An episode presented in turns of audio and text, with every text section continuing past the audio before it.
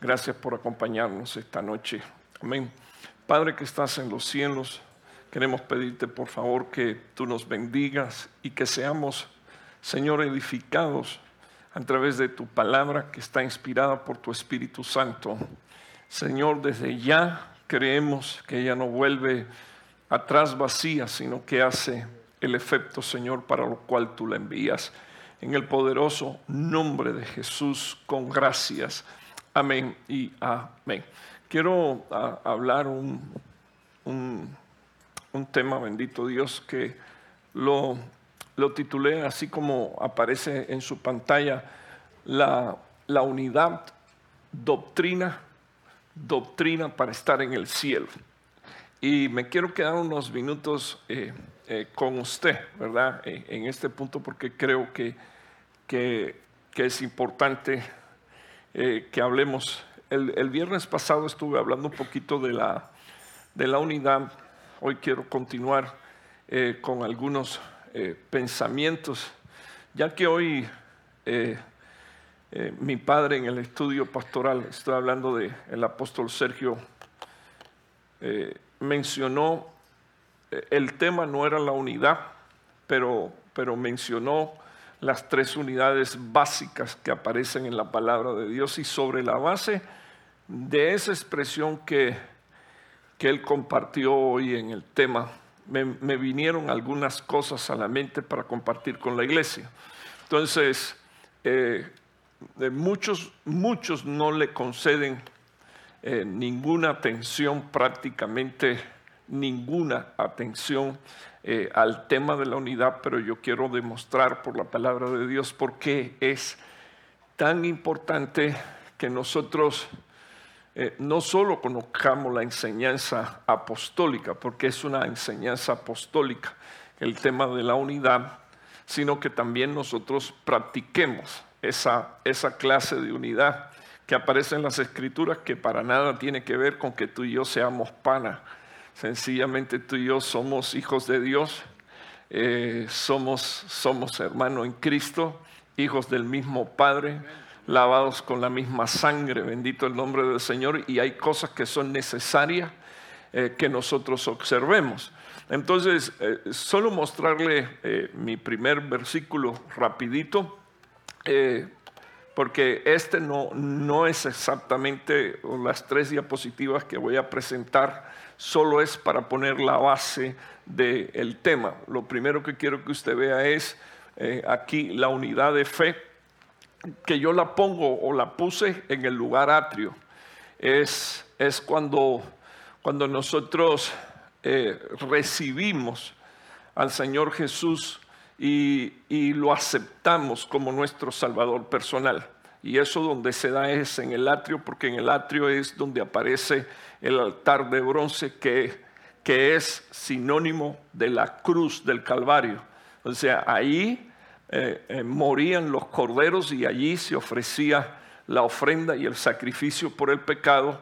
Y allí en la cruz del Calvario eh, se dio el sacrificio de Cristo, un único sacrificio. Y la Biblia dice, el que creyere y confiesa con su boca, dice la palabra de Dios, que Jesús es Dios, ese será salvo. Entonces, viene, según la palabra de Dios, viene una operación de fe, pero al mismo tiempo, eh, si usted se da cuenta, usted puede leer también en Efesios capítulo 2, la palabra del Señor dice que somos salvos por gracia.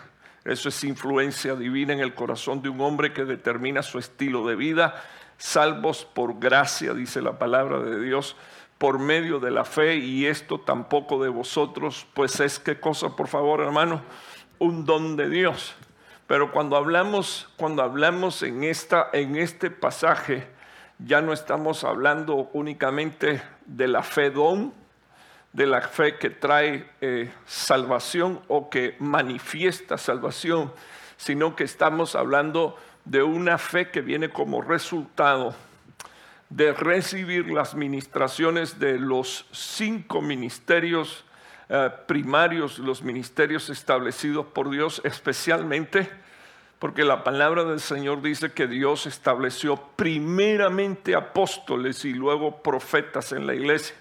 Y, una de las cosas que necesitamos aceptar y recibir con fe en nuestro corazón es que la doctrina apostólica, eh, una de las cosas que hace es traer esto que aparece aquí, unidad de la fe. O sea, hasta, dice la palabra de Dios, hasta que todos lleguemos a qué cosa? A la unidad, hasta que, hasta que no haya uno en medio de nosotros que no crea hasta que no haya uno en medio de nosotros que diga, a mí eh, no me parece que es así, hasta que en medio de nosotros no haya uno, ¿verdad? Que cuando esté siendo instruido, enseñado, ministrado y edificado, eh, su mente, su corazón, su pensamiento, eh, su doctrina sea una contraria a la que está establecida en la palabra de Dios. Entonces, dice la Biblia que los ministerios están para esto, hasta que todos, hasta que todos lleguemos a qué cosa, por favor, hermano, a la unidad de fe. Y si usted se da cuenta, es unidad de fe y unidad de qué cosa, por favor, del conocimiento pleno de nuestro Señor Jesús. Y, así fue como empezó el Señor Jesús eh, preguntándole después de algún tiempo a sus discípulos, ¿qué dice la gente o quién dice la gente que soy yo? Y luego preguntó y dijo, ¿y quiénes dicen vosotros que soy yo? Y, solo uno pudo confesar lo que Jesús era. Y todos entendemos por la palabra que también eso es resultado de una revelación. Porque Jesús dijo, ah, bienaventurado eres Pedro porque no te lo reveló ni carne ni sangre, sino que te lo reveló mi Padre que está en los cielos. Entonces, hasta que haya una unidad de fe y de conocimiento ah, pleno del Hijo de Dios a la, a la condición de un varón maduro y que nosotros lleguemos ahí a crecer como varones, ¿qué cosa? Maduro y, y a la medida de quién, por favor, hermano? De la estatura de la plenitud de Cristo, unidad de fe. Si reconocemos Todavía esa unidad no existe y la necesitamos. Pero primero Dios que la vamos a alcanzar. Ahora, si no existe esa unidad, difícilmente se puedan dar las otras unidades.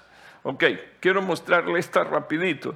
La unidad del cuerpo eh, se da en el lugar santo porque es una unidad a base de servicio, donde, donde yo entiendo como dice el apóstol Pablo, que de la misma manera en que un cuerpo tiene muchos miembros, nosotros, siendo muchos, dice la palabra, formamos qué cosa, por favor hermano, un solo cuerpo, uno solo, uno solo. Y, parece ser que la iglesia de Corintio tenía un problema. Y quiero mostrarlo aquí. Os ruego, hermanos, por el nombre de nuestro Señor Jesucristo, que todos os, ¿qué dice aquí, por favor, hermano? os pongáis de acuerdo. Qué difícil, ¿verdad? Qué difícil. No dice el 80%, dice todos. Y, de nuevo, repito, qué difícil, pero, pero hay que hacerlo.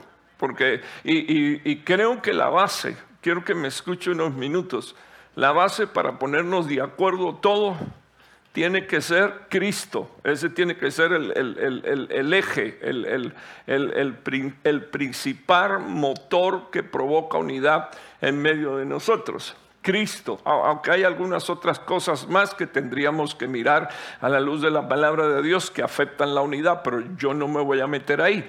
Solo quiero que usted vea, esta era una iglesia poderosa en dones, era una iglesia que le encantaba hablar en lenguas, era una iglesia que le encantaba eh, la profecía, era, una iglesia extraordinaria, pero cuando usted lee eh, la carta del apóstol Pablo a, la iglesia de Corintio, eh, Pablo le dice, les escribo esta carta porque he oído que en medio de vosotros hay disensiones y en parte lo creo. Entonces, después menciona el hecho de que la disensión no es más que la manifestación de una carnalidad. Y luego Pablo en otras de sus cartas dice eh, que los carnales son niños espirituales y que los carnales no heredan o que los niños no heredan y que nada difieren de los esclavos de la casa. Entonces es importante que nosotros entendamos, hermano, por qué es necesario, que dice aquí, por favor, hermano, crecer volvernos maduro. Eh, eh, o sea, ¿qué nos hará maduro? Unidad de fe y unidad de conocimiento del Hijo de Dios. Cuando alcanzamos la madurez, entonces entramos en este proceso, en el de servir a Dios sin tener que discutir con nadie. No vemos, no vemos en nadie eh, rivalidad ni estorbo. Eh, entendemos qué cosa es la unidad del cuerpo. Entiendo que yo necesito de ti. Tú entiendes que necesitas de mí. Entendemos tú y yo que necesitamos de otro. Porque el cuerpo está lleno de órganos, está lleno de miembros, está lleno de articulaciones, está lleno de tendones, está lleno de músculos y todos articulados entre ellos mismos, dice la palabra de Dios, forman qué cosa? Un, solo cuerpo. Ahora dice la Biblia, te ruego, os ruego hermano, por el nombre de nuestro Señor Jesucristo, que todos os pongáis de acuerdo. ¿Y qué dice aquí, por favor, hermano? Y que no haya divisiones entre vosotros, sino que estéis entera, enteramente, ¿qué dice ahí? Unidos en un mismo sentir y en un mismo parecer. Difícil, ¿verdad? Eh, por eso, yo no voy a poner más que un ejemplo. Jesucristo viene pronto. Sin embargo, hay mucha gente que no cree en eso y no tienen ni siquiera ese sentir en su corazón. Yo recuerdo hace como, bueno, ya llevo aquí en este país unos nueve años, así que yo calculo unos doce o quince años cuando yo le decía a, los hermanos de la iglesia, Cristo viene pronto, que había hermanas doncellas que me decían, es que yo no quiero que venga, porque yo quiero casarme, yo quiero tener mis hijos. Hermano, usted se imagina que alguien te diga, alguien que tú pastorea, que alguien de tu casa, tú amas la venida del Señor y que te diga, no, no, yo no quiero que venga, yo quiero casarme. Yo quiero tener familia, yo quiero tener hijos. Eso no serán estorbos dentro de la iglesia. Aunque un día, y ese día viene, en que nada estorba la venida del Señor Jesús. Déjeme decirle algo, una de las cosas, a, veces, eh, a veces la pregunta la pregunta esta se ha vuelto recurrente cuando visito diferentes eh, congregaciones, iglesias y pastores me dicen, apóstol, ¿qué usted cree que falta para que Cristo venga? Y yo le digo, a la luz de la palabra de Dios, si tú miras proféticamente a la luz de la palabra de Dios, todo está cumplido. Solo falta una cosa. Se me quedan mirando y me dicen, ¿qué cosa es lo que falta? Que todos nosotros nos arrepintamos metanoeo, cambio de mente, que todos nos arrepintamos para que venga el tiempo de refrigerio que estamos esperando. Porque una cosa es, una cosa es lo que decimos muchas veces con la boca, sí, lo espero, sí, claro que él viene, sí, yo sé que viene un día, y, nos volvemos tan teólogos como la hermana Marta, que cuando le dijeron, eh, vengo a despertar a tu hermano, ella se puso a discutir de teología con el Señor Jesús. Sí, yo, yo sé que viene el día de la resurrección en que tú vas a despertar a mi hermano. Yo no te estoy hablando de ese día, yo te estoy hablando de que a eso es a lo que he venido hoy, a resucitar. Imagínese usted, Marta, eh, un poquito más, hermano, y su hermano no resucita. Porque cuando usted ve la escena de ese capítulo, la Biblia dice, es el único capítulo así eh, que tiene el versículo más corto de la Biblia. Y el versículo más corto de la Biblia dice, y Jesús lloró. Solo para, para dejarle saber a la gente el nivel de incredulidad tan grande que había en aquel lugar, que Él no lo resucitó por la fe de ellos, sino porque aquel que estaba muerto era su amigo y dijo, lo voy a levantar de entre los muertos. Pero ni las hermanas creían que Dios pudiera haber llegado en ese momento para resucitar a su hermana. Entonces, la, unidad de cuerpo produce, ¿qué dice la Biblia? Por favor, hermano. ¿Alguna vez le ha dolido una pieza, hermano, dental? Y no siente usted que le duele el dedo también, el de los pies. Porque, mire, hermano, cuando duele una pieza dental, eso es terrible. eh, cuando duele una pieza dental y llega la noche, tú sientes que todos los dientes te duelen, que todas las muelas te duelen, que, que eh, tú sientes, hermano, que, que fuera mejor escupirlas todas para que no te doliera nada más. Pero te duele todo. La razón es porque están conectadas por un nervio. Y como están conectadas por nervios, cuando duele una, duelen todas. Después le hago un cuento de lo que hice con una pieza que me dolió durante toda una noche. Pero si quiere que enterarse, después yo le hago el cuento. Ahora no. Esto, solo que haya un mismo sentir, dice la Biblia, y un mismo parecer. Si usted se da cuenta, eh, aún hasta para eso, para levantarnos de la cama, tenemos diferente parecer. Algunos se quedan 10 minutos más en la cama porque dicen, 10 eh, minutos son 10 minutos, son 10 minutos que logro dormir, 10 minutos más que logro descansar, 10 minutos. Que Dios tenga misericordia. Amén. Pero lo, voy a dejar ahí. Eh, parece que estoy retratando personas acá, ¿verdad?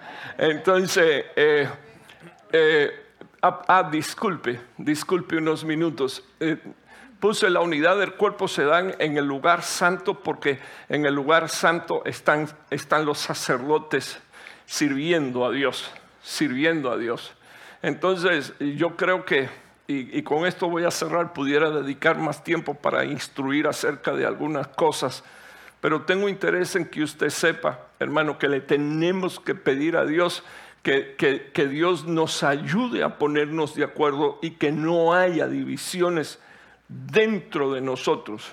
cuando digo incluso dentro de nosotros, que no haya una división dentro de ti, porque tú eres un ser integral, espíritu, alma y cuerpo, que tú en tu espíritu quieras hacerlo, pero en tu alma no. O sea, estoy hablando el servir a Dios ¿Por qué? Porque hay cosas dentro del alma que todavía te impiden servir a Dios como deberías de hacerlo, eh, como, deberías de hacerlo y como dice la Biblia, en espíritu y en verdad.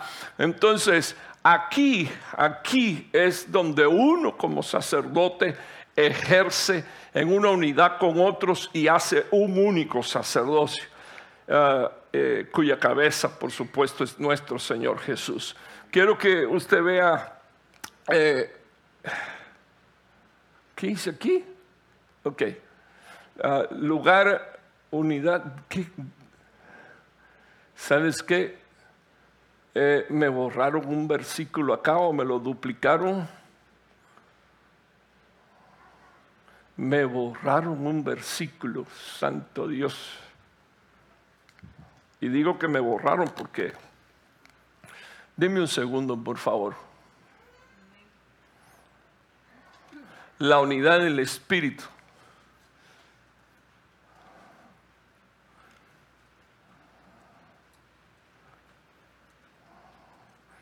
Solo, solo quiero abrir, eh, sé, sé que lo borraron, le voy a decir por qué.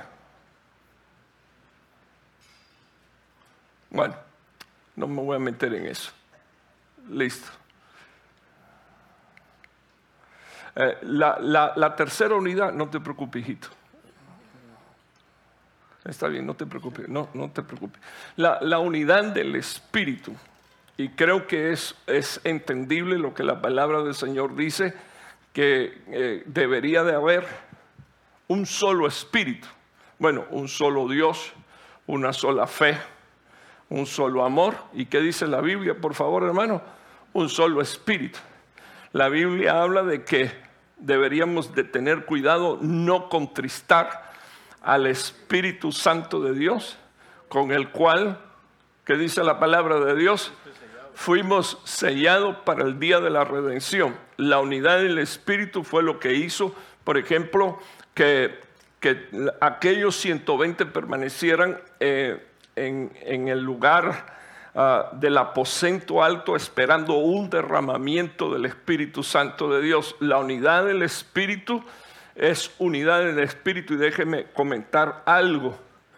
La palabra del Señor dice que no deberíamos destorbar la unidad del Espíritu en medio de la iglesia. Entonces, ya, usted tiene los tres, unidad de, fe, unidad de cuerpo, unidad del espíritu, esa, es, esa es la doctrina apostólica. Quiero llamarle la atención entonces de este próximo versículo y, quiero concentrarme en el Salmo 122. El Salmo 122 junto con una serie de de capítulos del libro de los Salmos se le llama así los cánticos de ascenso gradual. Son los cánticos eh, de, los, de los hijos de Dios que vienen ascendiendo hasta, hasta pasar o llegar al rapto y pasar a la presencia de Dios. Cántico de ascenso gradual de David. Y quiero llamarle la atención de esta expresión. Yo me alegré primer lugar, eh, me gustaría mencionar la alegría. La alegría. Me alegré con los que me dijeron, que dice aquí, por favor, hermano, a la casa del Señor Jehová vamos o iremos. Entonces, eh, lo, lo, que quiero, o sea, antes de continuar, hermano, lo que quiero dejar en su corazón es que la palabra está inspirada por el Espíritu Santo de Dios. Y una de las cosas que nosotros necesitamos entender es, que cuando ah, se está escribiendo la palabra, como toda palabra es útil para instruir, enseñar, redarguir, a fin de hacer al hombre de Dios como, por favor hermano, perfecto. Entonces nosotros debemos de saber que estas son instrucciones, instrucciones para llegar a la presencia de Dios. Cántico de ascenso gradual. Yo me alegré entonces me ayuda a predicar, por favor, hermano. Me ayuda a predicar. Gloria a Dios. No solo, hay que, no solo tiene que haber eh, unidad de fe, unidad de cuerpo, que, que ahí es donde se manifiesta el sentir y el parecer. No solo unidad de espíritu, sino que dentro de esas tres unidades viene alguien y escribe, me alegré ¿Qué dice aquí, por favor, hermano? ¿Con quién? Cuando me dijeron, cuando me dijeron, me alegré, cuando me dijeron, y, si usted se da cuenta, uno tiene alegría, varios son los que le dicen, vamos a la casa de Dios o a la casa del Señor, iremos, y entonces llegar a la casa de Dios tiene un propósito, me gustaría que usted viera aquí, desde luego que aquí estamos no solo hablando de, esta casa terrenal, sino que estamos hablando básicamente y primordialmente de la celestial. Vámonos a la casa. Entonces, vámonos de regreso. Eh, eso fue lo que dijo el Señor Jesús en Juan capítulo 14. Me voy pues a preparar lugar para que donde yo estoy, vosotros también estéis. En la casa de mi Padre muchas moradas hay, vámonos a la casa del Señor. Entonces, eh, mm, versículo 2, detállalo unos minutos plantados. Entonces aquí viene otro principio espiritual importante. Eh, cuando, cuando, cuando usted recibe a Jesús, lo próximo que tiene que haber es bautismo y lo próximo que tiene que haber a la luz de la palabra de Dios es discipulado. Cuando hay discipulado, a usted lo, está, lo que están haciendo es primeramente calzándolo. Y después que lo están calzando, me llama poderosamente la atención que éste se alegra porque nos vamos a dónde? A la casa del Señor. Pero en su segundo versículo dice él que ya él está plantado o sus pies plantados están nuestros pies, que dice aquí por favor hermano, dentro de tus puertas, oh Jerusalén. Entonces, me gustaría que usted detalle, hermano, quiénes son los que, los que continúan en este viaje glorioso. Aquellos, aquellos que ya están plantados, dice la Biblia, dentro de las puertas de Jerusalén, aquellos que desde, desde la mente y del corazón de Dios eh, ya son, se sienten pueblo escogido de Dios y además de eso sus pensamientos, su corazón, sus sentimientos, donde está es aquí. Señor, Señor, eh, voy en dirección a la patria celestial, pero mis pies ya están dentro de esas puertas. O sea, ya yo puse mis pies aquí adentro. Yo pertenezco desde ya aquí. No estoy hablando de este lugar, estoy hablando desde el cielo. Amén. Me, me amo unos minutos. Esto con la, con la connotación, disculpe que haya regresado, con la connotación de que Cristo dijo, yo soy la puerta, eh, eh, con la connotación de lo que dice el libro de los Salmos, alzaos, oh puertas, vuestras cabezas y alzaos vosotras las puertas eternas y entrará el Rey de Gloria. ¿Quién es este Rey de Gloria? Jehová de los ejércitos es el rey de la gloria, con la connotación de que, de que son varias puertas las que tenemos eh, eh, que pasar para llegar a la presencia de Dios. No voy a tocar ese tema, pero espero con la ayuda del Señor podérselo compartir. Por ejemplo, una de las puertas que pasamos es la de la muerte. Él nos guiará aún más allá de qué cosa? De la muerte. Es una puerta.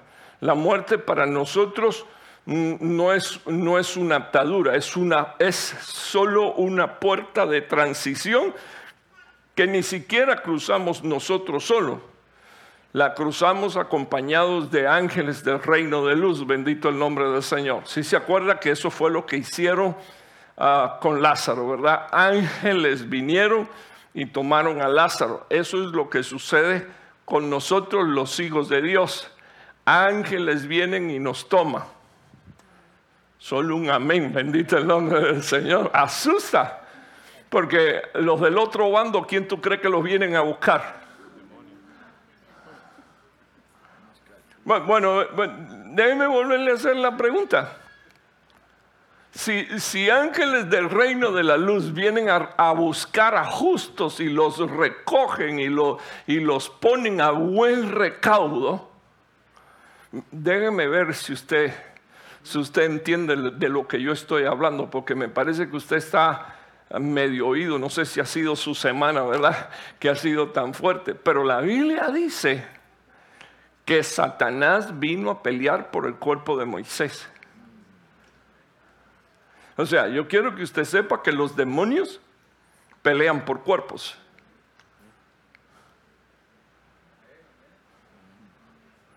Entonces, espero que ahora cuando yo diga lo próximo, usted diga amén. Porque amén significa así sea. Ángeles del reino de la luz vienen a buscar a los hijos de Dios. Para que ellos no vean una muerte que se llama o una potestad que se llama muerte, sino que Dios viene y nos traspasa. Y por eso el salmista dijo, este Dios es Dios nuestro eternamente y para siempre. Este Dios nos guiará aún más allá. ¿De qué, por favor, hermano? De la muerte. Estoy hablando serio. Esto es cosa seria. Eh, y, lo que más a mí me impacta es que hay tanta gente que piensa que van a vivir 90 y 100 años, ¿verdad? Y yo eh, en, mi, teología, yo siempre digo, para morirse lo único que hay es que estar es vivo, así que siempre hay que estar preparado para pasar ese, ese, siempre. Usted no tiene edad, usted no tiene tiempo, el tiempo es de Dios. Dios es el que determina el tiempo cuando te va a recoger. Y, acuérdese del pelón, no se olvide de eso. Por favor. Entonces, mire lo que dice la palabra del Señor acá. Ok, ok. Jerusalén. Quiero que detalle esto. Jerusalén que está, voy, me alegré con los que me decían a la casa de Jehová iremos. Luego dice, dice el salmista David, mis pies están plantados ya dentro de la ciudad. Los pies. Eh, ahora mire lo que dice aquí. Jerusalén que está edificada, ¿qué dice hermano acá, por favor? Como una ciudad compacta, como una ciudad unida, literalmente o figurativamente, dice específicamente mediante lazos, mediante alianza o mediante pacto, trabada en una unión, bendito el nombre del Señor. Y dice aquí, Jerusalén está bien, bien, ¿cómo está hermano, por favor? Bien unida. Entonces, solo una pregunta. ¿Y los desunidos podrán llegar aquí? A más revolución, a, decir eh, las cosas se hacen como yo creo, como yo entiendo, como yo pienso. No, no es así. No, no, no, no, no, no. Entonces quiero que me oiga unos minutos. Por eso ante, ante, antes de eso Dios antepone eh, estas tres cosas, unidad de fe, unidad de cuerpo y unidad de espíritu. ¿Por qué? Porque Él sabe a dónde lo está llevando usted y a dónde me está llevando a mí. Nos está llevando a una ciudad que ya está edificada. Es como, mire hermano, discúlpenme por lo que voy a decir, pero, eh, por ejemplo, esto sucede con, eh, con paisanos con cubanos, porque ya yo no soy ni paisano de ellos, yo pertenezco a la patria celestial.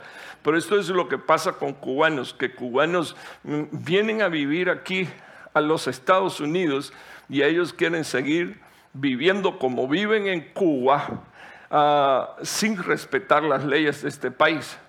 Entonces, por ejemplo, le es tan fácil a ellos eh, eh, tomarse un cipap de cerveza y sentarse a manejar y luego después tener un accidente. Eso es como que todos los que vienen ah, de allá para acá, de donde venga, pensaran. Y, el otro día estaba viendo a alguien que decía, no, pero aquí en los Estados Unidos tú no puedes hacer, es un policía diciéndole a otro, tú no puedes hacer lo que te da la gana. Eh, son cosas que aparentemente son bien sencillas, hasta que alguien borracho viene, te choca el carro y te mata a la mujer o te mata a los hijos. Entonces ya, ya tú no quieres oír hablar de gente borracha manejando, de gente drogada manejando. Y, pero el país está viviendo así. Ok, no me voy a meter en eso, solo quiero que usted vea esto. Ningún hijo de Dios puede venir a destruir la, la unidad compacta. Y dice la Biblia que está, la ciudad está como, por favor hermano, ¿cómo está? Bien unida. Y ese bien unida implica aquí qué cosa, por favor, hermano, armonía. Más todo lo demás que usted conoce, eh, eh, que está incluido dentro de lo bien unido. Entre paréntesis, es una ciudad única. Entonces, le, le quiero contar cuál es mi parecer. Mi parecer es que la iglesia debería de parecerse a esta ciudad. Porque para llegar ahí, bendito el nombre del Señor, tiene que haber ah, una unidad, eh, tiene que haber, bendito el nombre del Señor, una alianza, tiene que haber pactos, bendito el nombre del Señor, tiene que haber unión, eh, esa clase de manifestación que dice aquí, ¿cómo es, por favor, hermana? Y hermano, único, único, único. Ok, ve el versículo 4, dice la Biblia a la cual suben. Y aquí hay otra expresión de los hijos que nos estamos acercando al monte de Sión y, nos estamos acercando a la Jerusalén celestial. Acuérdense, me alegré con los que decían a la casa de Jehová iremos. Por supuesto que no puede estar hablando de la Jerusalén terrenal. Porque, porque, porque mire lo que dice aquí, a la cual suben las tribus ¿Y qué dice, por favor, hermano? Las tribus del Señor, lo cual es qué cosa? Ordenanza. O sea, lo cual es eh, específicamente, primeramente, un testimonio. Eh, específicamente ahí suben aquellos que han sido marcados por el príncipe grabador, el que da testimonio acerca de nosotros. Está hablando eh, de Cristo. ¿Y para qué suben? dice la palabra de Dios. Bueno, aquí, aquí dice, la cual suben, la cual ascienden y ascendiendo. Aquí está el, el propósito de la iglesia mientras que estamos aquí en la tierra, la cual sube para qué cosa, hermano? Para ofrendar, para dar sacrificio y mientras que nosotros estamos alabando, adorando, sirviendo a Dios, dice la Biblia que estamos ascendiendo. La pregunta que quiero hacer es, ¿y si lo dejamos de hacer? Ayúdenme a predicar. No tenga pena, contésteme. Estamos descendiendo. Entonces, hay personas que dan por sentado que están ascendiendo. Pero yo le demuestro por la palabra de Dios que en vez de estar ascendiendo, están descendiendo. Y lo que están haciendo es alejándose de Dios. Déjenme, eh, en días pasados, eh, mi hija Arely y yo teníamos una conversación. Y yo le estaba diciendo eh, a mi hija que es extraordinario cómo es que la Biblia dice que no caminó con el Señor 300 años. Y caminando con el Señor por 300 años, dice la Biblia, desapareció y ya nunca más se volvió a ver. O sea, es, es, es un, e, Enoch es una figura, bueno, es una historia verdadera, pero él es una figura de lo que, de lo que será el rapto. Entonces la gente, la gente dice, Enoch es la figura del rapto. Sí, pero ¿qué hizo Enoch? Caminó con Dios. Sí, porque la gente, así como no, yo quiero que sea como no. Sí, ok, pero ¿y conoces el peso de eso? O sea, ¿entiendes el peso de lo que significa no irte, sino caminar 300 años? Y no caminar hacia adelante, sino que caminó 300 años hacia arriba. Porque ¿a dónde nos estamos acercando? A la Jerusalén celestial. Nos estamos acercando al monte de Sión. Ese es el peso, esa es la connotación de eso. Entonces yo, yo le dije, él, él caminó con Dios. Y, y aquí el punto neurálgico es hacia dónde estoy caminando y con quién lo estoy haciendo. Porque si yo no estoy caminando con Dios y estoy yendo en la dirección en que va Dios, entonces yo me estoy alejando de Dios. Y eso nunca, nunca, hermano, nunca una persona se da cuenta de eso así, tan rápidamente. Entonces, hay algunas cosas, algunas señales, no las voy a mencionar, de que usted y yo no estemos caminando con Dios, pero una de ellas está relacionada con esta. Dice la Biblia que fuimos llamados a una ciudad compacta y bien unida dice la Biblia, a la cual suben. Y esa palabra subir es ascender para ofrecer el sacrificio y la ofrenda que a Dios le agrada, a la cual suben. ¿Quiénes suben, por favor, hermano? Las tribus del Señor bajo una ordenanza. O sea, Dios me lo mandó. Y, usted no, y usted no ve que es otro el que lo está mandando, sino que es Dios el que, el, que lo está llamando y le está diciendo, ven acá, sube. Hay experiencias en la palabra de Dios uh, tremenda. Por ejemplo, a, Ezequiel le dijeron, capítulo 47, sube acá. A, Juan, uh, el apóstol, le dijeron en el capítulo 5, uh, creo que fue, no, 4, en el 4 creo que fue en el 4. En el 4 le dijeron, sube acá, 4, 1 y 2, sube acá. Y, dice la Biblia que, que recibió la orden, es 4, ah, recibió la orden y no solo recibió la orden, sino que también obedeció.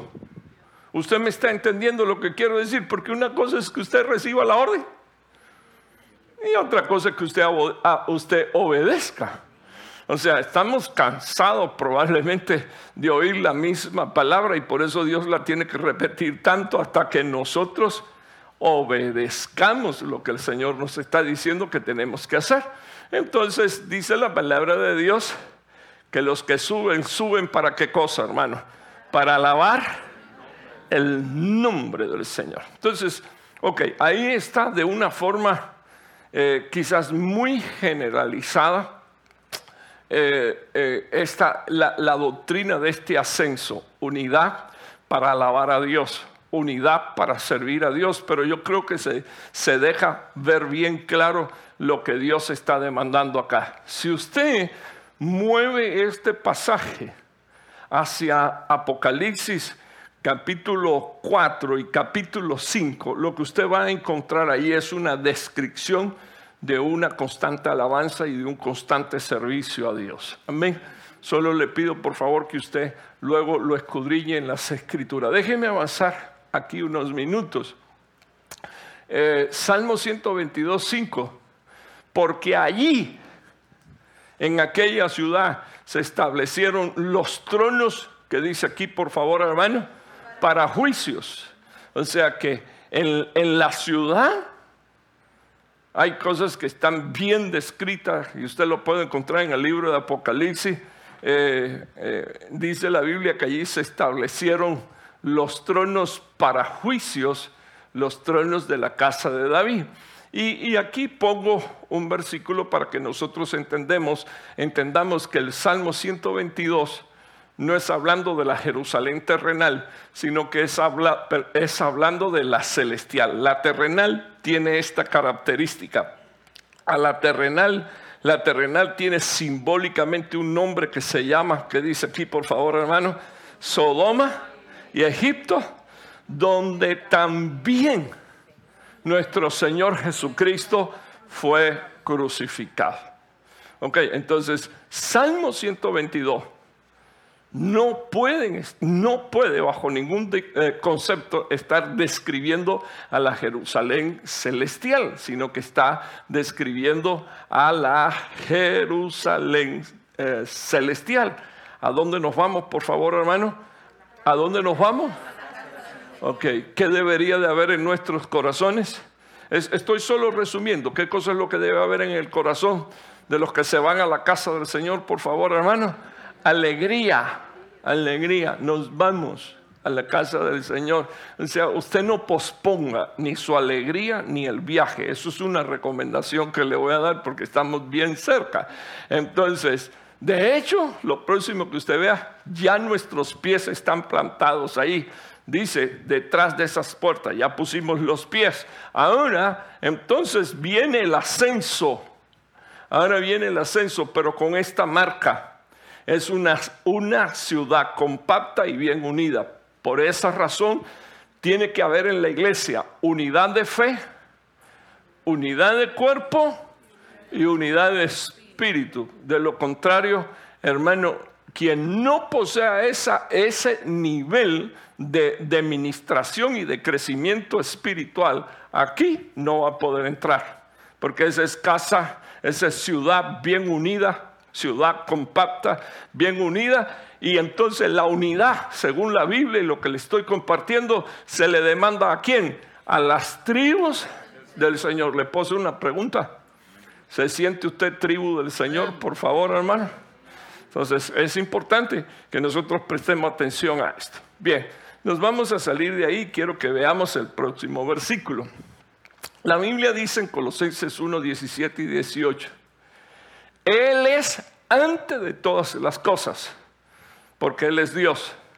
Si hay alguna buena razón para explicarte a ti y explicarle a nuestros hijos por qué hay que hacer las cosas como Él dice, una de esas razones es esta que está aquí. La Biblia dice, Él es antes de todas las cosas. Él es antes de todas las cosas. Ahora, me quiero quedar con usted porque el versículo no dice, Él fue antes que todas las cosas. Porque si dice fue, entonces ya no es. Pero él, él aquí, el, apóstol Pablo está diciendo ah, en tiempo presente, y, hermano, y usted, ¿y por qué no? Eh, eh, usted está hablando de una traducción. No es que las traducciones tienen un texto original, y el texto original tiene el verbo este, lo tiene en, en tiempo presente, continuo en el griego. Dice, Él es antes de todas las cosas. Él es. Repita conmigo, por favor, hermano. Repita conmigo. Él es antes de todas las cosas. No tengo el cable pegado. Usted, me está oyendo, hermano. No tengo el cable pegado. Antes de usted desistir un día de estar en la casa de Dios, Dos o tres cosas que usted debería de tener en su corazón. Me alegré con los que dicen, a la casa del Señor iremos. Otra cosa que usted debería de saber es que Él es antes de todas las cosas. Y el antes incluso ahí, que como está puesto ahí, no es de tiempo. El antes es de existencia. O sea que si yo quiero ah, seguir existiendo, una de las cosas que tengo eh, que entender a quién tengo que unirme, a lo que perece o a lo que permanece. Pregunto, hermano, ¿a qué si usted quiere vivir, ¿a qué se tiene que unir? A lo que permanece para siempre. Entonces, ok, estoy yendo despacito porque quiero que me entiendan muy bien lo que estoy queriendo decirles, aunque soy responsable por lo que digo, no por lo que usted interpreta. Entonces, miren lo que dice aquí. Él es antes de todas las cosas. ¿Y qué dice aquí, por favor, hermano? Y en Él todas las cosas permanecen. Así que lo que no esté en Él no permanece. Ahora quiero que me escuche. Esa es la razón por qué, hay, hay, hay creaciones que cayeron. Eh, hay una forma en la que Dios hace que las cosas permanezcan en Él. Y es aquellas que ha comprado con su sangre. Entonces, yo no sé cuántos se sienten, escúchenme unos minutos despacito. La pregunta que le voy a decir, no sé cuántos se sienten comprados. ¿Sabes que, sabes que si tú me contestas eso, lo próximo que te voy a decir es que tú no eres tuyo. Sí sabía que eso es lo que te voy a decir, que es lo próximo que toca ahora que tú no eres tuyo, si yo me siento comprado. Voy a volver a hacer la pregunta. ¿Cuántos se sienten comprados? Ok, fíjense que no dije perdonados, dije comprados. Aquellos que saben que Dios los compró con su sangre y los sacó de la esclavitud del pecado y los sacó de la esclavitud de los demonios y ya no sienten, ya no sienten en su corazón ni en su mente, ni en sus propósitos el deseo de hacer su propia voluntad, porque ya no son suyos. ¿Son de quién? Del que me compró. Me compró. Me compró con su sangre preciosa. Y, eso, hermano, da un, eso da una autoridad aún para sujetar nuestra propia mente y sujetar nuestra propia carne y decirle a nuestra carne y a nuestra mente, yo no, yo no puedo hacer esto porque yo no me pertenezco. Yo soy comprado con la sangre de Jesús. Ahora, lo que es comprado con la sangre de Jesús no se pierde ni tampoco se corrompe. Por eso la Biblia dice, Él es antes de todas las cosas y en Él, ¿qué dice aquí, por favor, hermano? todas las cosas permanecen. Entonces ahí tiene usted un principio poderosísimo. Entonces, ahora aquí, aquí, en el versículo 18, Pablo doctrinalmente escribe todavía una expresión más poderosa. Y si usted se da cuenta, lo primero que él dice, Él es antes de todas las cosas, Él es Dios. Las cosas que están en Él son las que permanecen, las que no están en Él no permanecen, no pueden permanecer. Por eso quiero que me oiga. La Biblia dice, de manera que si está alguno en Cristo, es en Él, nueva criatura Él. Por eso la Biblia dice que los muertos en Cristo resucitará primero y luego después nosotros los que quedamos con vida. ¿Quiénes nosotros? Los vivientes, los comprados con la sangre de Jesús, seremos arrebatados y transformados en los cielos. Pero entonces el versículo 18 dice, Él es también qué cosa, por favor, hermano. ¿Quién es? Gloria a Dios. Él es también la cabeza del cuerpo, que es qué cosa? la iglesia, enfáticamente.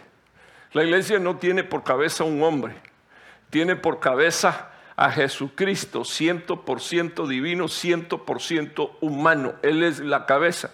Y aquí dice Pablo, Él es el principio, o sea, el, el fundamento es Él y el primogénito de entre los muertos, haciéndose referencia al hecho de que Él es el primer resucitado en, en, en salir de este cosmos y llegar, bendito Dios, a esa ciudad, el primer resucitado, de regreso. Y dice la Biblia, a fin de que Él tenga qué cosa, toda la primacía. Le pregunto, ¿quién debería de tener la primacía en tu vida? Hermano, contésteme por favor, que la pregunta es para usted. ¿Quién, ¿Quién, debería de tener el primer lugar en su vida? Cristo. ¿Quién debería de tener el primer lugar en su casa y en su familia? Por favor. Cristo. ¿Quién debe de tener el primer lugar en la iglesia? Cristo. Que yo no se lo ve, no quiere decir que Él no tenga el primer lugar. Él lo tiene, pero un día vamos a estar delante de la presencia de Dios, donde Él va a estar juzgando todas nuestras acciones, todas nuestras palabras, todas nuestras decisiones. Y entonces ahí tendremos que darle cuenta a Dios. Y yo no estoy diciendo con esto que, que Dios te va a moler y te va a hacer churro. Lo que te estoy diciendo es que algunos van a tener mucha vergüenza delante de la presencia de Dios. Mucha vergüenza. Porque al ser juzgados se van a dar cuenta que están desnudos ¿Y saben qué cosa van a hacer? Claro, hermano, como desnudo, porque como no, no supieron lavar sus, ropas, la Biblia dice que va a haber un regreso. Y en ese regreso, triste hermano, pero en ese regreso la gente tendrá que lavar sus ropas en la gran tribulación. Y son salvos, pero no son esposas. Entonces, miremos unos minutos acá, miremos unos minutos acá. Eh, aquí está la doctrina apostólica. Unidad. ¿Cuál es el título? La unidad. ¿Cuál es el título? La unidad doctrina para estar en el cielo. La unidad doctrina para estar en el cielo. O sea, quiero que entienda unos minutos la misericordia de Dios.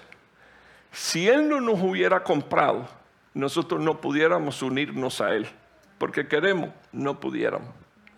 Así que nos compró, nos perdonó, nos tuvo misericordia, nos dejó apóstoles, para eh, eh, profetas, perdón, apóstoles, profetas, nos dejó los cinco ministerios, evangelistas, pastores, maestros, nos los dejó para que, para que nosotros entremos en la unidad de fe, en la unidad de cuerpo y entendamos la unidad del Espíritu.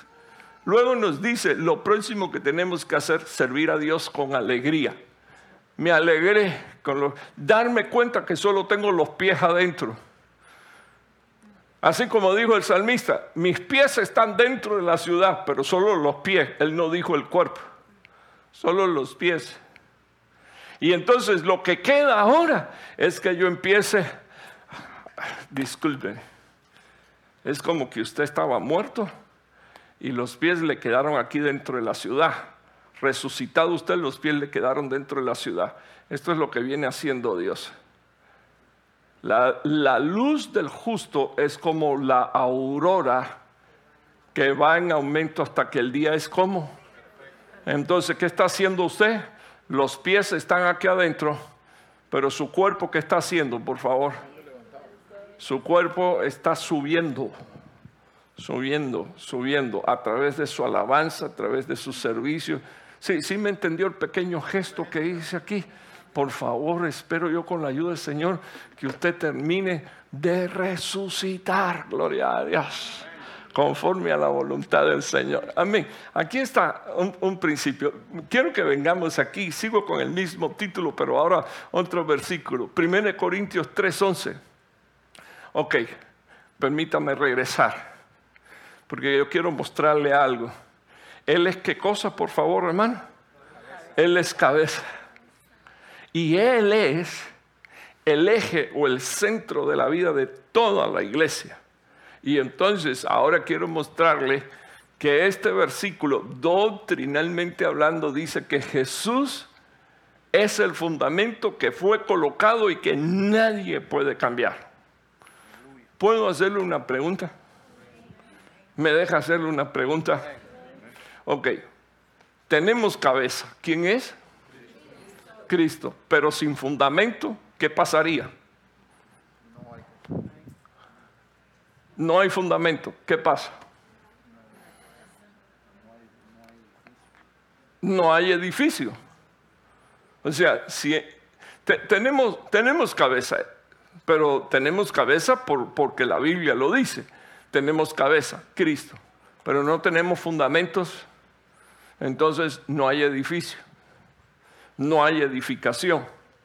Eh, tenemos fundamento, pero no tenemos cabeza.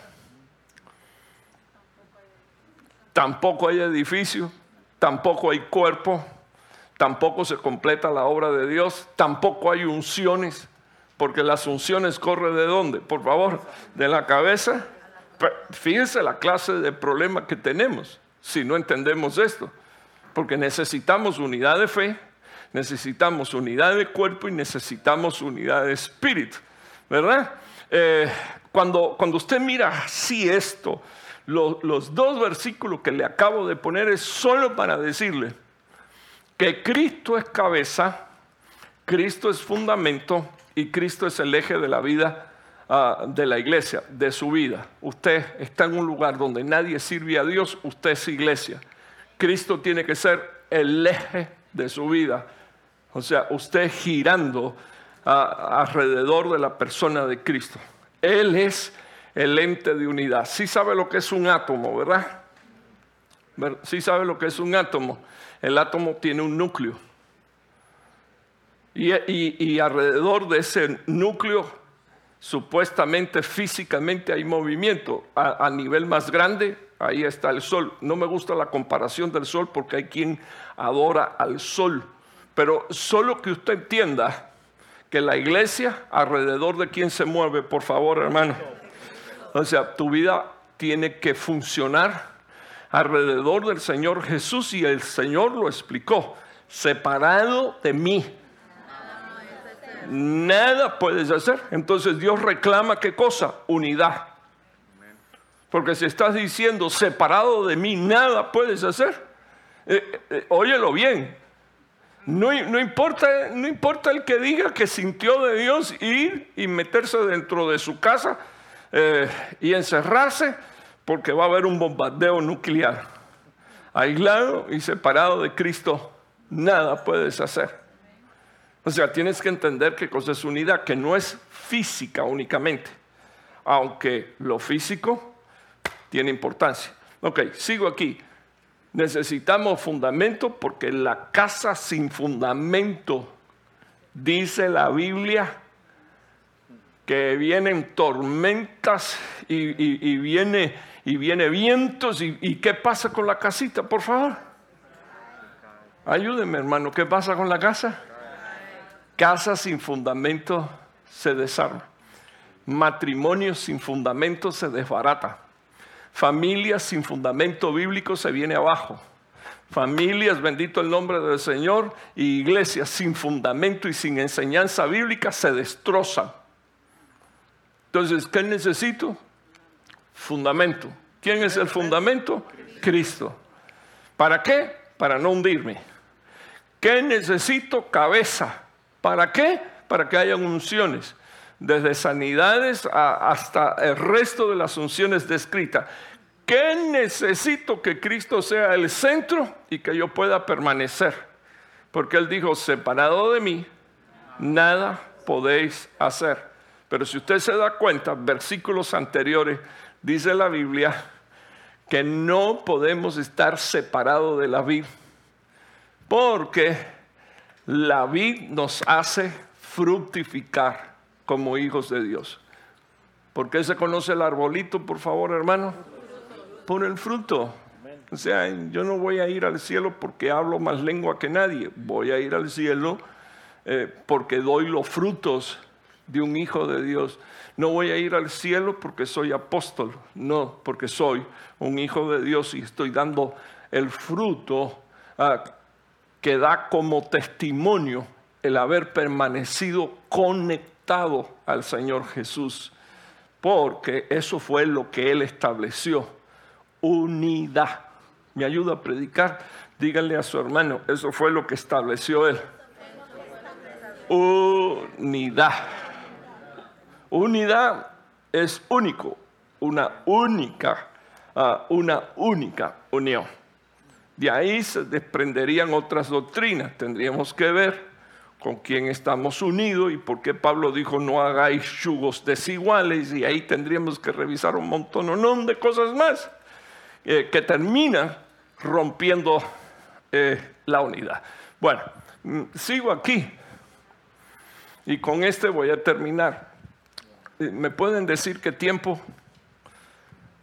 porque no quiero ya una hora. Santo Dios. No se asuste, hermano, usted no oyó nada, porque son las nueve y cinco nada más, entonces espere un minutito más. Eh, unidad para la batalla. Miren lo que dice la palabra del Señor. Haz un censo de toda la congregación. Eso es para que cuando yo lo llame, hermano, por amor de Dios, y le pregunte por qué usted no llegó, usted no se moleste conmigo, puchis, hermano. Usted, usted agradezca que tiene, que tiene un pastor que Hello, ¿qué pasó? Hello, ¿por qué no estás? El domingo había un hermano que no, que no llegaba y le puse un signo de interrogación. ¿Dónde estás?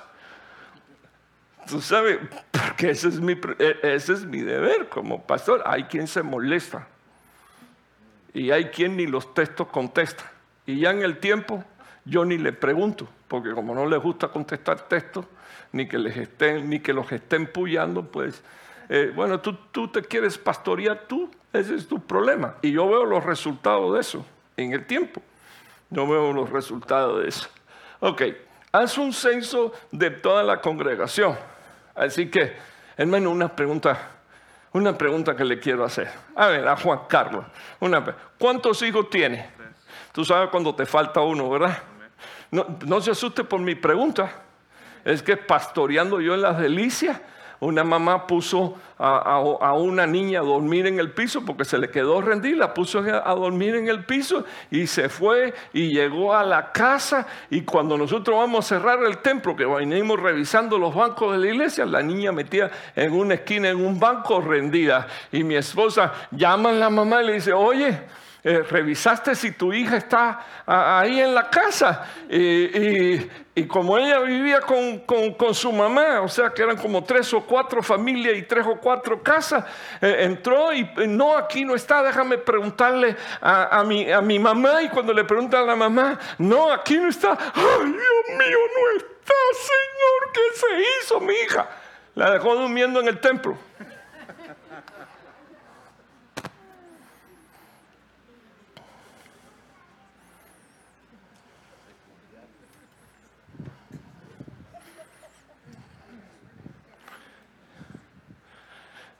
Hermano,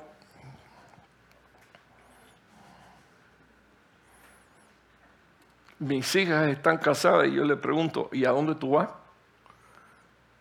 Y a la Kelly le pregunto, ¿y por qué hace dos días que tú no me llamas? Y, a veces viene la madre y le pregunto, ¿y, te llamó la niña? La niña es la Kelly. La niña que está casada y tiene hijos. ¿Y te llamó? Sí, sí, me llamó. ¿Cómo te dijo que estaba? Y usted dirá, ¿por qué usted no llama? ¿Por qué no? Porque yo pienso que un, hijo que reconoce a su padre para tenerlo tranquilo, debería decirle, papá, estoy aquí, mamá, estoy aquí. E, ese es el maduro. El imbécil no. El imbécil que, siente que no es... Mm, tú sabes, pero el, que, de verdad crece y madura y ama, dice, mira, mira Padre, no, no, discúlpame, discúlpame, perdóname, no voy a estar, no, discúlpame. Ese es el que entiende eh, sujeción, cuidado, protección, amor, bendición, de todo. Y, y, aunque usted no lo crea, todavía le pregunto a mis, y no, y no a ella, a mis hijos de ley, ¿y a dónde tú vas? ¿Por qué, no voy a preguntar? Me pregunté, ¿por qué no voy a preguntar? ¿Por qué no puedo preguntar? si yo me ocupo de orar, yo me ocupo de bendecir, yo me ocupo de cuidar, ¿por qué no, por qué no va a preguntar? Bueno, no me estoy defendiendo, solo le estoy diciendo lo que hago. Entonces, solo, solo, le quiero, solo quiero mostrar algo, solo le quiero mostrar algo. Haz un censo. Eso es como si yo, yo, eh, Urisa, ¿sabe cuántos hijos tú tienes? ¿Cuántos? Tres. Gloria a Dios. Mira, Urisa sabe cuántos hijos tiene. Entonces, ¿por qué yo no voy a saber cuántos tengo? ¿Sí, sí me entiende lo que le digo? Hay que hacer un censo. Tú tienes que saber dónde están tus hijos. Tú tienes que saber dónde se quedaron. Tú tienes que preguntarle qué estás comiendo. Tú tienes que preguntarle qué estás haciendo. Hay que hacer un censo. Hay que hacerlo. Entonces dice la palabra de Dios, haz un censo a la congregación, eh, específicamente a ese gentío. mire lo que dice aquí, generalmente, ¿qué dice aquí, por favor, hermano? Familia. Ahora quiero que me oiga, porque ya en un par de minutos voy a terminar. No perdamos la visión de familia. Josué dijo, yo y mi casa serviremos a Jehová. Cada vez que no llega un hijo tuyo, haz el censo. Señor, lo tengo delante de ti. Y, mire, el Señor dijo que había una mujer que necesitaba que Dios le hiciera justicia, perdón, que un juez le hiciera justicia y el juez era injusto y era malo. Y todos los días por la mañana le decía, por la mañana, bien temprano, vengo para que me haga justicia. Vieja loca, vete a dormir, que son las cuatro de la mañana. No, al otro día, vengo para que me haga justicia. Al otro día, ¿a quién le abren la puerta, por favor, hermano? Al que llama, vengo para que me hagas justicia. Y dice la Biblia que digo, y no porque era bueno, sino por tal de quitarse a la vieja loca de encima. Eh, voy a hacerle juicio, a, la voy a juzgar y le voy a dar lo que me está pidiendo por tal de quitármela de encima. Hermano, eso lo hizo un, un impío. Imagínese usted Dios que no puede hacer contigo si tú bien temprano en la mañana le toca, bendito Dios, la puerta de los cielos y le dices al Señor, necesito que me hagas justicia y que ese espíritu inmundo que quiere destruir mi casa y mi familia tenga que salir y abandonar y dejar libre a mis hijos. El censo es de qué cosa, por favor, hermano, de familia y hasta que no los tenga todos sirviendo a Dios no puedes estar tranquilo. Mire lo que dice la palabra de Dios. Haz un censo a la congregación de los hijos de Israel por su familia, por su casa paterna, según el nombre de cada uno de ellos, de todo. O sea, que tenían nombre, número, y dice la palabra. iba a decir algo, mejor no, mejor no.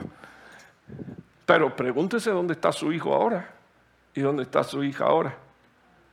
Y si usted no sabe, díganle al Señor, por favor, ten misericordia, Señor ten misericordia. Miren lo que dice aquí, de 20 años para arriba. Todos los que pueden, que dice aquí, por favor, hermano, salir a la guerra. De forma regular, organizados para la guerra. Estamos en medio de una batalla contra tinieblas, hermano. La noche es bien oscura. Y estamos en la última hora del último tiempo y una de las cosas que usted debería de saber que estamos así, como dice, por implicación, estamos metidos en una campaña. ¿Para qué? Para conquistar a nuestras generaciones en el nombre de Jesús. Y, declarar hermano, por el poder de Dios, que nuestras generaciones, así como decía Roberto, si demorara Dios 200 años más, una generación llena de la gracia de Dios y una generación llena de fe, sirviendo a Dios y dando testimonio acerca de la vida de Cristo, dice la palabra de Dios, que los prepararon, escógelos y prepáralos para la adversidad O sea, usted debe de saber que sus hijos van a tener que enfrentar batallas. Entonces, prepáralos para la adversidad, pero prepáralos también para en medio de la adversidad adorar a Dios, servir a Dios, ministrar, pelear peleas espirituales. Bendito el nombre del Señor. Y el Señor dijo, dijo, le dijo a Moisés, esto fue lo que le dijo Dios a Moisés, tú y Aarón lo contarán por sus ejércitos, los vas a contar, a contar. Si usted cree que Dios no cuenta, entonces eh, le, quiero, le quiero hacer mención a usted, ya terminé, que el libro de Apocalipsis es uno de los libros donde yo encuentro que hay más gente numerada. Por ejemplo, en el libro de Apocalipsis aparece, y más cosas enumeradas, eh, aparece, aparecen los, los siete sellos, aparecen las siete trompetas, aparecen los siete ángeles que tocan trompeta, aparecen las siete copas, aparecen los siete ángeles que desatan los juicios de la copa, aparecen los 144 mil enumerados y sellados, que son 12 mil de cada una de las tribus de Israel.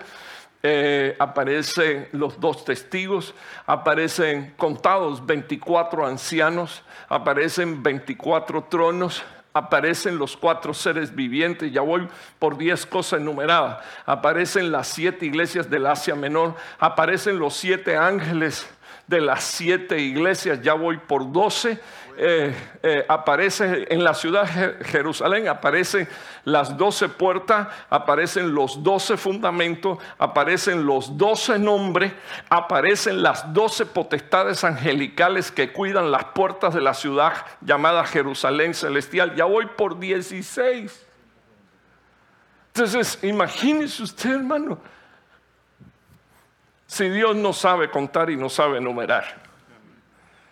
Fíjese si sabe contar y enumerar que también dijo, ni uno solo de los que me diste.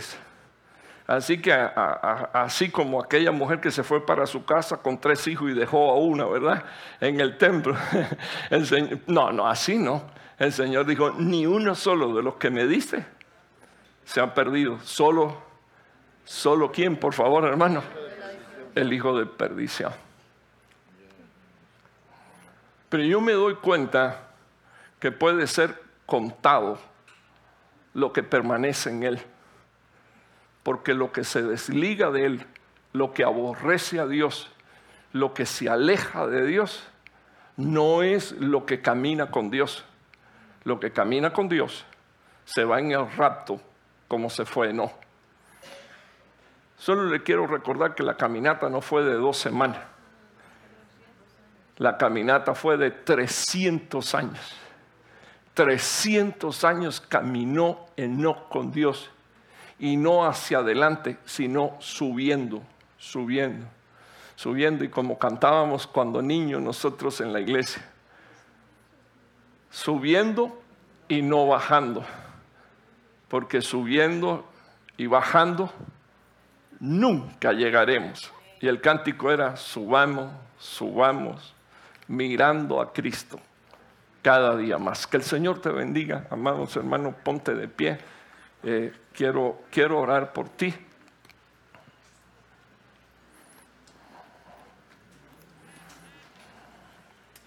En el año de la recuperación eh, es importante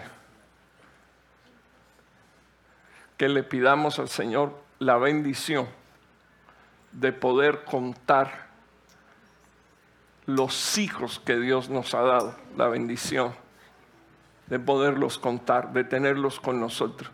Y, si usted no lo tiene con usted, lo más importante es que sus hijos estén sirviendo a Dios. Entonces, contarlos, contarlos, porque los redimidos están contados, los comprados están contados. Enseñarle a sus hijos, a, su familia, la necesidad de esa unidad la unidad es doctrina de los que se van en el rato, de los que van a entrar en la ciudad celestial. Yo me alegré con los que me decían, a la casa de Jehová iremos. Y lo próximo que aparece es una descripción de la ciudad. Jerusalén, una ciudad compacta, una ciudad bien unida. Nadie con un espíritu de división podrá entrar en este lugar. Nadie. Por eso déjeme decirle una vez más y certificar ante Dios y ante la palabra de Dios que cualquier división no proviene de Dios.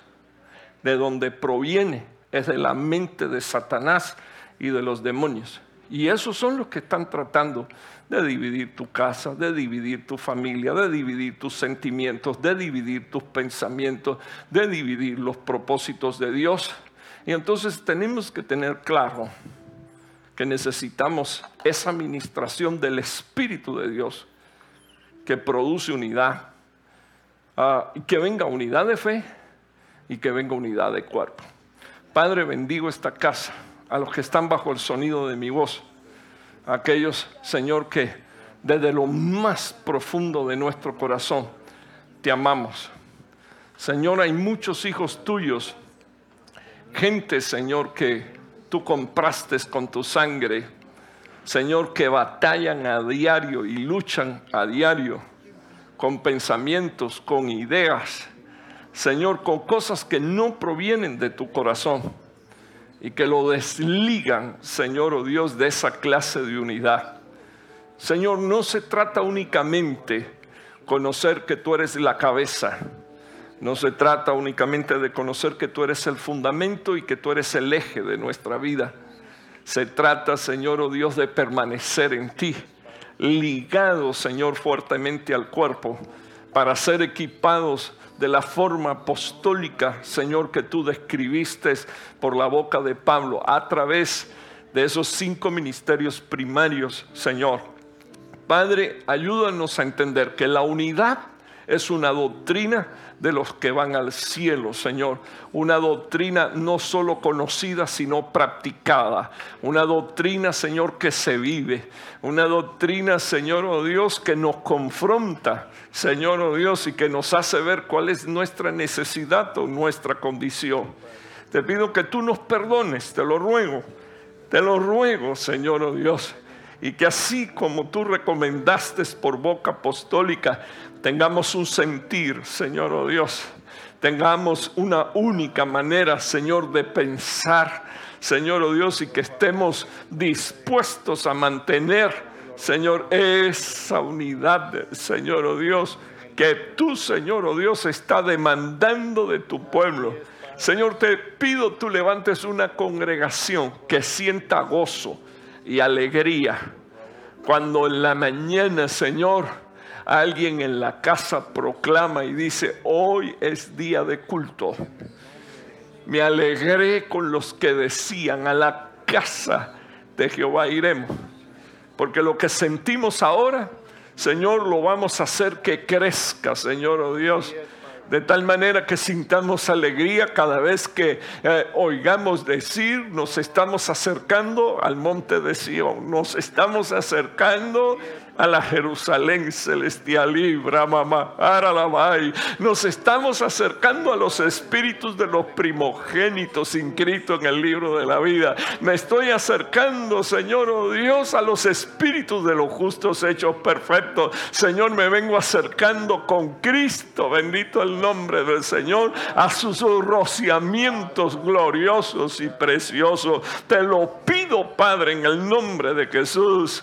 Ten misericordia, Señor, oh Dios, y que más que conocimiento esto se vuelva revelación, Señor, de manera que podemos vivirlo con gracias y en tu nombre.